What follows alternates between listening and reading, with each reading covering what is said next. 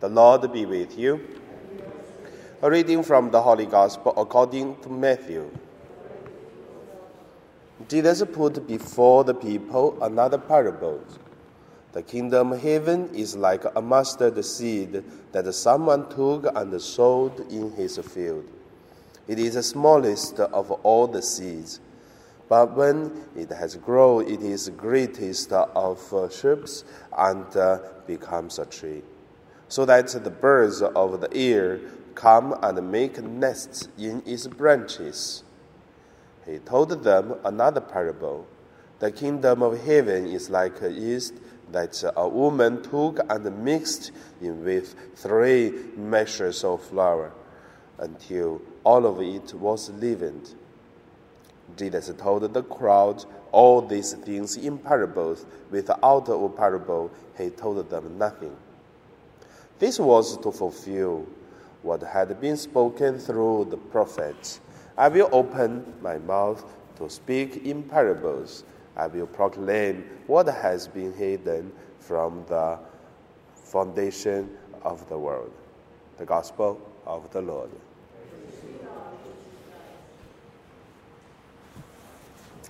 So today, my meditation, I would call it uh, small and big.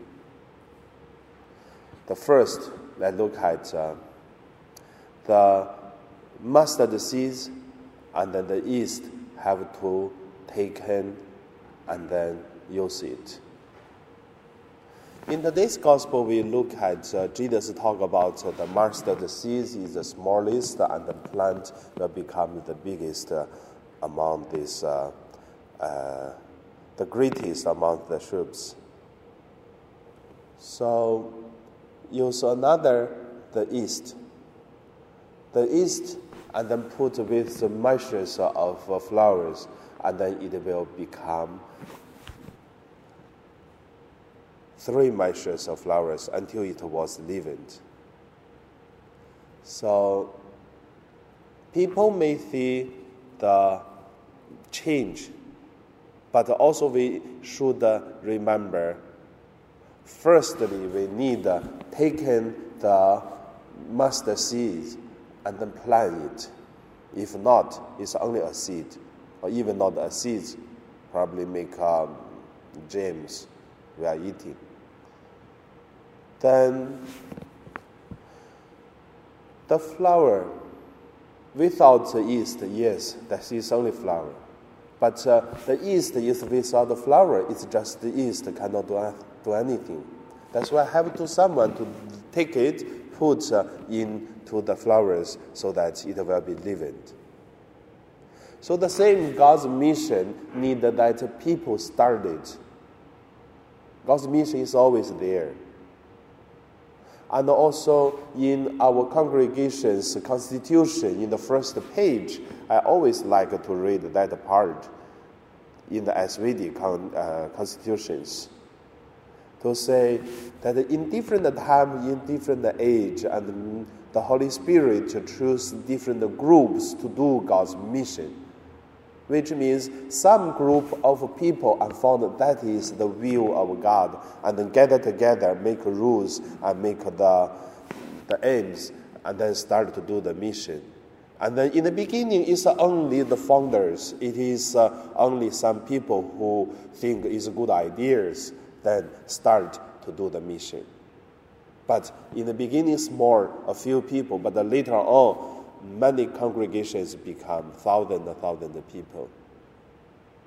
And then make uh, the, the will of God become the mission of God and become the kingdom of God.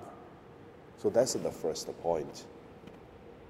The second point, let us look at big when we look at the mustard seeds and then the east, it is small. But when we look at uh, big, the mission of God sometimes can be quite big. For example, Caritas in Hong Kong. It is a big um, social fair congregations or department of the diocese But also, I want to say somehow, sometimes I feel big sometimes make uh, more problems.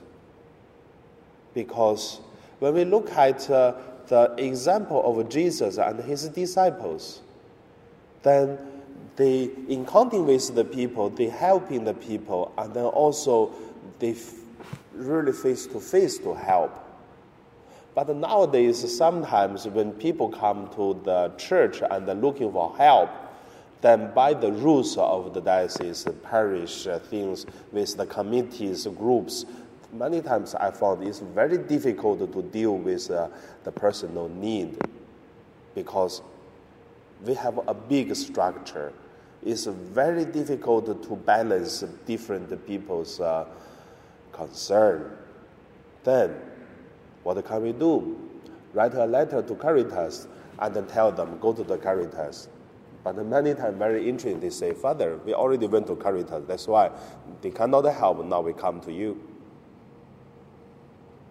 So, in the beginning of the mission that Jesus and his disciples were facing the need of the people, and then lucky that time they don't have Caritas to talk to, to write a letter to ask them to do it. But once something make a structure, make big, then there is the danger of uh, many, many things. That's how I found how can we do with the big once the small things become big. Third point, let us look at uh, the way Jesus talk about. Jesus is brief enough to do mission and also Jesus is smart, follow the wisdom. Look at how does Jesus answer the people when they want to stone a lady who have adultery. How does Jesus answer? Look at uh, the Sadducees people, they come to Jesus to say if a lady did not have a child with the husband and then the rest of the brother of this husband have uh, seven and then all married, have no children and in heaven or in hell, whatever, after the death, whose wife that lady belonged to. How does Jesus answer? Very wise.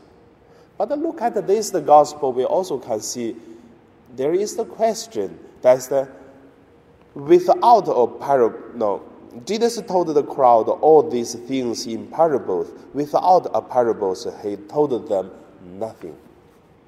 Why? Does Jesus want uh, everyone know his uh, mission, his ideas? Of course. But why Jesus use parables only to not uh, tell them nothing, uh, tell them nothing when he doesn't use parables? So somehow, I can see the the kingdom of God the good news for someone can get uh, a salvation, we have to give them the start. But for some people, we knew, even we talk to them, they will not accept. So, how do we deal with it? Do we talk? I believe yes, we talk. Briefly, simply, we need to tell the good news.